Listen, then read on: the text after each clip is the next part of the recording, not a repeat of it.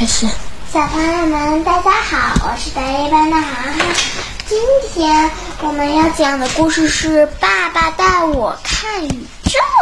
哎，瑞典沃尔夫·史塔克著，瑞典艾娃·艾瑞克松绘，赵清译，接力出版社出版啊。有一天，爸爸说他要带我去看宇宙，因为他觉得我已经长大了，可以去那儿了。宇宙在哪儿？我问道。嗯，离这儿可有一段路呢。说着，爸爸脱下了牙医的白大褂，那上面沾着不少小雪点。你们可要多穿点，妈妈说。晚上外面还是挺冷的。宇宙里有多冷呢？我问。零下二百六十三度，爸爸说。他穿上他的皮夹克、棕色高筒靴，戴上黑色贝雷帽。我又在脚上多套了一双袜子。我们要出发了，妈妈和我们拥抱，跟我们说再见。她说：“别回来的太晚啊。”我们沿着右边的矮墙走，爸爸拉着我的手，这样我就不会走丢了。爸爸迈的步子很大，而且他走路的时候喜欢抬头看天上的云。爸爸总是这样。他说话的时候啊，有白烟从他的嘴里冒出来，这叫哈气。他说。因为嘴里呼出的气比外面的空气暖和。宇宙到底是什么？我问。是所有的天地万物。爸爸说，那里什么都有，宝贝儿。我们一直往前走，一直走到脚下的路向左拐去。是那儿吗？我指着便利店问爸爸。不是，他说。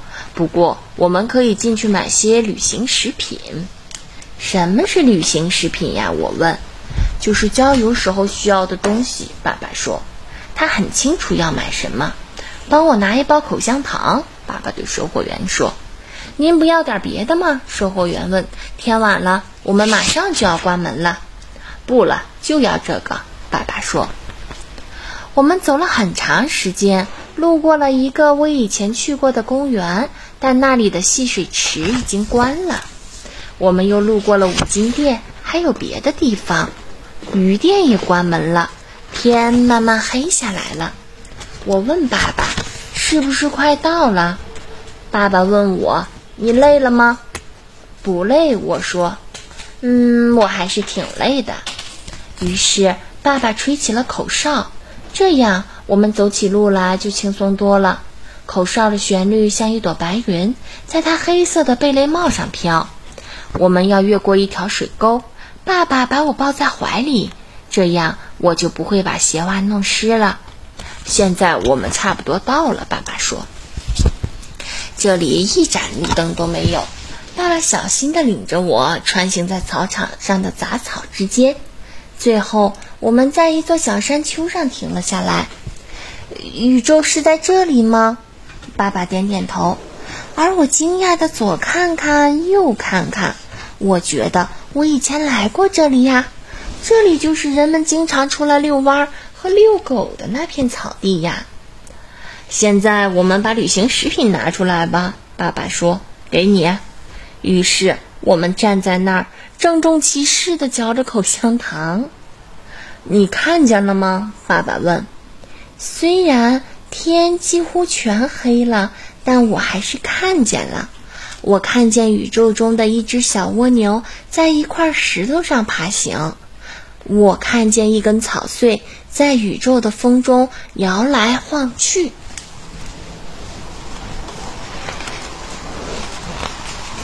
这里长着一种花，名叫鸡花，而爸爸就站在这里仰望着天空。是的，爸爸，我低声说，我看见了。这一切都是宇宙万物，我觉得这是我见过最美的景致。